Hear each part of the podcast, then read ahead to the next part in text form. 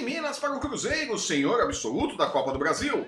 Nada de festa, porém, na cidade do Galo, que recebe de volta Levir Coupe em mais um movimento da dança dos técnicos que derrubou Thiago Lag do Atlético Mineiro e também Guto Ferreira na Chapecoense. Claudinei Oliveira, que estava no Lanterna Paraná, assume o comando do Verdão para tentar evitar o rebaixamento, enquanto que Dado Cavalcante chega ao Paraná de olho no planejamento para 2019. Vice da Copa do Brasil, o Corinthians volta suas atenções para o Brasileirão e para sua luta para evitar um novo rebaixamento. Apenas quatro pontos separam o Corinthians do Z4. Enquanto administra uma crise com o empresário de Pedrinho, que xingou muito no Instagram após a final da Copa do Brasil, protagonizada pelo VAR. Eu sou Flávio Soares e essas são as minhas caneladas para o Ganhador.com.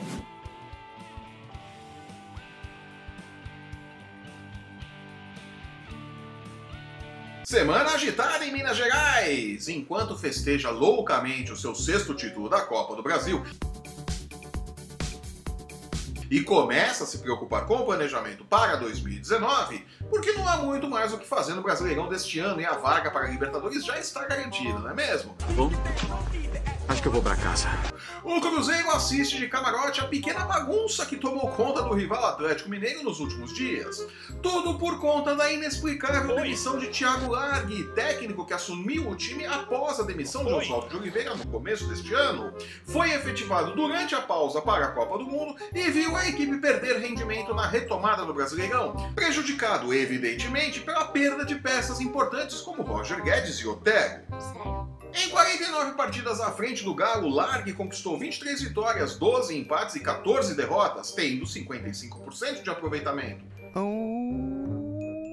Antes mesmo de demitir o professor, o presidente do Galo já havia se acertado com o River Coupe, o tio do pavê do futebol brasileiro. O que já dá expediente em Minas. Com o elenco que tinha em mãos e o que vinha fazendo, a demissão de Lag não faz o menor sentido. Mas cabeça de dirigente de futebol é como fralda de bebê, né? Você só vai saber o que tem dentro quando abrir. De todo modo, Culpe reestreará à frente do Galo neste final de semana pela trigésima rodada do Campeonato Brasileiro contra o Fluminense de Marcelo Oliveira, técnico que nunca venceu o rival em 11 duelos pessoais, né? Nossa! Enquanto isso, na toca da raposa, E a dança dos técnicos não parou por aí.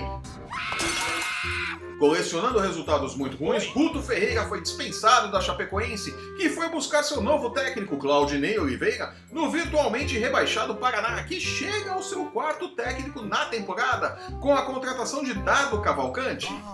Antes dele, Wagner Lopes, Rogério Micali, além do próprio Claudinei Oliveira, comandaram a equipe que inicia agora seu planejamento para 2019, porque 2018 já foi pro ralo, né? Vamos falar sério. É a roda viva que não para no futebol.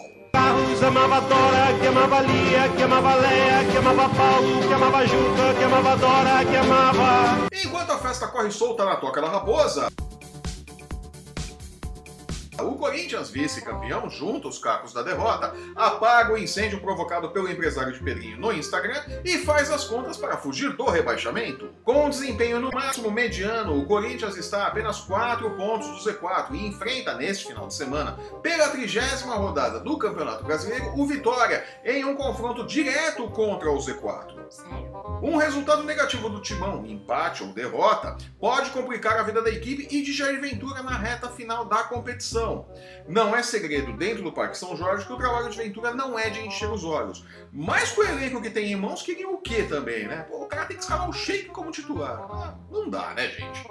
Para sua longevidade à frente do Corinthians, não basta evitar um novo rebaixamento para a Série B.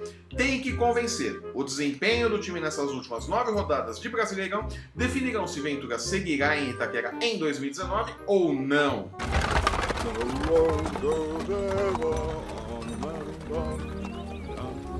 E uma das baixas para 2019 pode ser Pedrinho.